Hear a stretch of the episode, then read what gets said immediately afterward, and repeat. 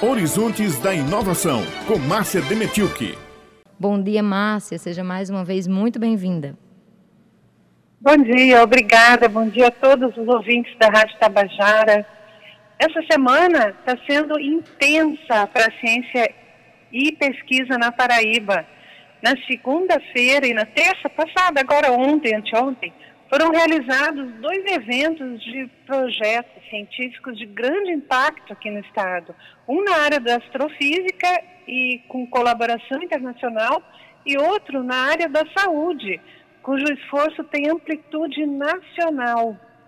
Eu vou começar citando o seminário que marcou o lançamento oficial da Escola de Saúde Pública, com participação de pesquisadores de vários estados do Brasil e até artistas locais aqui da Paraíba. Era cultura, pesquisa, ciência e saúde pública num evento só. A escola de saúde pública é voltada para a capacitação de profissionais da atenção primária à saúde. E o conteúdo do evento está disponível no canal da Escola de Saúde no YouTube, mas eu vou destacar aqui uma conquista dessa escola e também uma conquista para a Universidade Estadual da Paraíba e para a população do nosso estado, atendida por meio, por meio do Sistema Único de Saúde. É que nesse ano deverá iniciar aqui no estado o processo de seleção para o mestrado profissional em saúde da família. É um programa de pós-graduação nacional coordenado pela Fiocruz, o Prof. Saúde.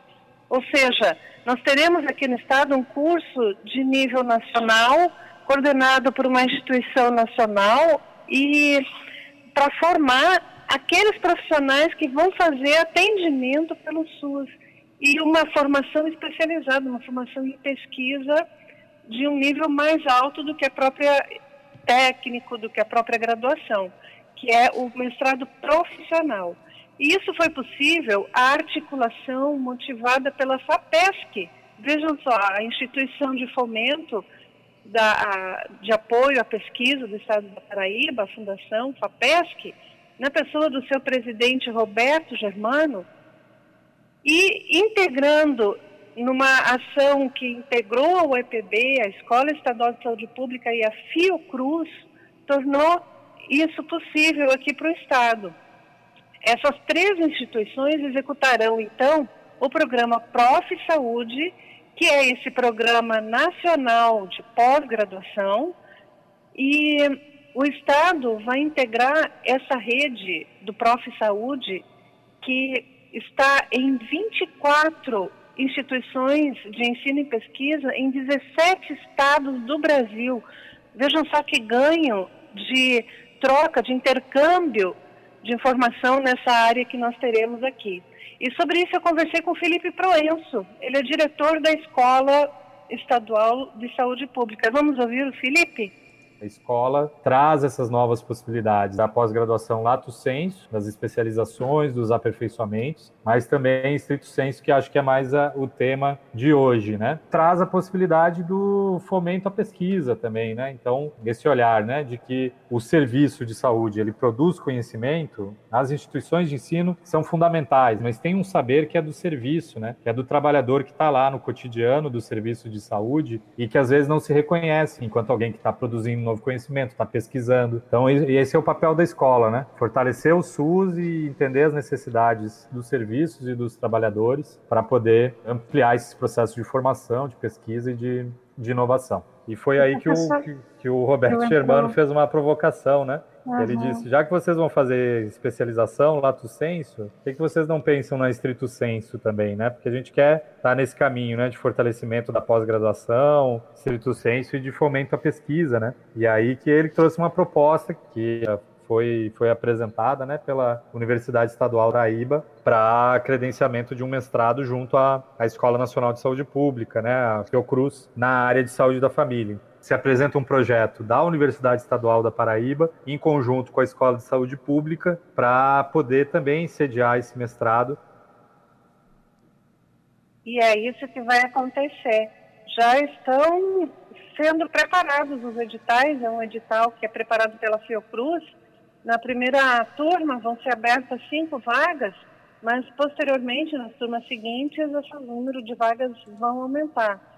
E está aí uma grande oportunidade de crescimento profissional e acadêmico no Estado. E outro evento realizado nessa semana, que eu vou destacar aqui, é, foi o seminário que apresentou o andamento do projeto Bingo. Lembra que a gente falou um tempo atrás a construção de um radiotelescópio aqui na Paraíba? Lembramos, Quem claro. acompanhou ontem, o primeiro dia, pode ter uma visão geral do tamanho do empreendimento, da importância que ele significa. E quem não viu e quer ver, pode acessar no YouTube, no canal Bingo Telescope. Mas eu vou destacar, então, é a relevância do evento na questão da integração entre os colaboradores do projeto, tanto no Brasil quanto na China e junto ao público que participou. Foi um momento muito esclarecedor esse seminário, esse momento de palestras e interação com o público. E no Brasil os trabalhos correm, então, entre São Paulo e Paraíba e alguma coisa sendo desenvolvida em Minas Gerais. Mas a China, que é um dos parceiros internacionais nesse projeto, também uh, está com uma participação muito importante na questão de equipamentos e, e, e produtos que não, não têm a, a fabricação, a característica de fabricação aqui no Brasil. E os pesquisadores de empresas chinesas e, e pesquisadores de academia, eles acompanharam o evento, mesmo com a diferença de horário. O evento começou cedinho de, de manhã, no horário do Brasil, e já era final do dia lá na China. Mas havia tradução simultânea para o inglês e o chinês, então esse intercâmbio se tornou possível e nós podendo acompanhar todo esse essa movimentação aqui pela internet.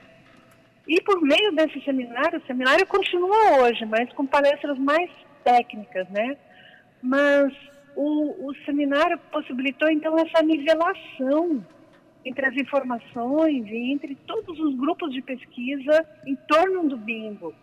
E há o esforço de aproximar a população a essa experiência de pesquisa. Olha, foi muito interessante esse evento. E tem mais novidade, gente, rapidinho. A, para, a está lançando os editais. Lembra que a gente anunciou aqui a, a, o anúncio do governador João Azevedo, no dia 18 de junho, faz umas três semanas, ele falou sobre uma série de editais de fomento à pesquisa, bolsas, projetos na área da ciência, tecnologia e inovação, pois a FAPESC já, já está com essas bolsas abertas, os editais abertos para procura dos, pesquisadores dos cursos de pós-graduação. Então, são bolsas de pós-graduação em pesquisa, o edital universal, que é, é destinado a várias áreas, o edital uh, destinado a projetos de jovens pesquisadores, esses todos estão lá na página da FAPESC, quem uh, tiver o interesse, corre lá para a internet, e há outros editais por vir, tá certo? Agora, para fechar com chave de ouro, bem rapidinho. Amanhã, gente, é o comemorado Dia Nacional da Ciência e do Cientista, 8 de julho. E com essas notícias que nós demos hoje, a gente vê que o caminho para o desenvolvimento científico na Paraíba está cada vez mais aberto. Um abraço, gurias. Vamos ver o que, que vocês vão comentar a respeito. Olha só, estava acompanhando também o Diário Oficial de hoje, que também traz um outro edital né, daqui da FAPESC, com o programa Ouse Criar, também já está aberto. Então, vale a pena aí a todo mundo que tem interesse nessa área procurar os detalhes, tanto no Diário Oficial quanto na página da FAPESC, né, Márcia? Também o Ouse Criar, ele fomenta o empreendedorismo na área da ciência e tecnologia, nas escolas públicas, nas uh, escolas de ensino médio, as ECISA, Cidadãos Integrais e Cidadãs Integrais Técnicas. É um edital voltado para o desenvolvimento do, do saber, do conhecimento e do empreendedorismo aos jovens aqui do estado da Paraíba, formando desde cedo. essa vontade de pesquisa, vontade de empreender e concretizando muitos sonhos. Muito bom essa iniciativa. Todas essas notícias que você trouxe para nós hoje, a gente vibra porque a gente vê a Paraíba produzindo conhecimento e exportando esse conhecimento também, como é a questão do bingo, né? Que é uma pesquisa importantíssima que vai subsidiar outros estudos internacionais, inclusive. Muito bom. Eu fico muito animada, pessoal. Nós também. Nós também, Márcia. É muito bom quando a gente vê a ciência, a pesquisa, a tecnologia ocupando um lugar de destaque na sociedade que tanto merece. Então, quando você traz para a gente aí essas iniciativas, a gente sempre comemora aqui nos bastidores. Muito obrigada, Márcia Demenchuk, por uma, mais uma vez participar aqui do Jornal Estadual e até a próxima quarta-feira. É uma satisfação para mim falar com todos vocês, os ouvintes da Rádio Tabajara. Um grande abraço.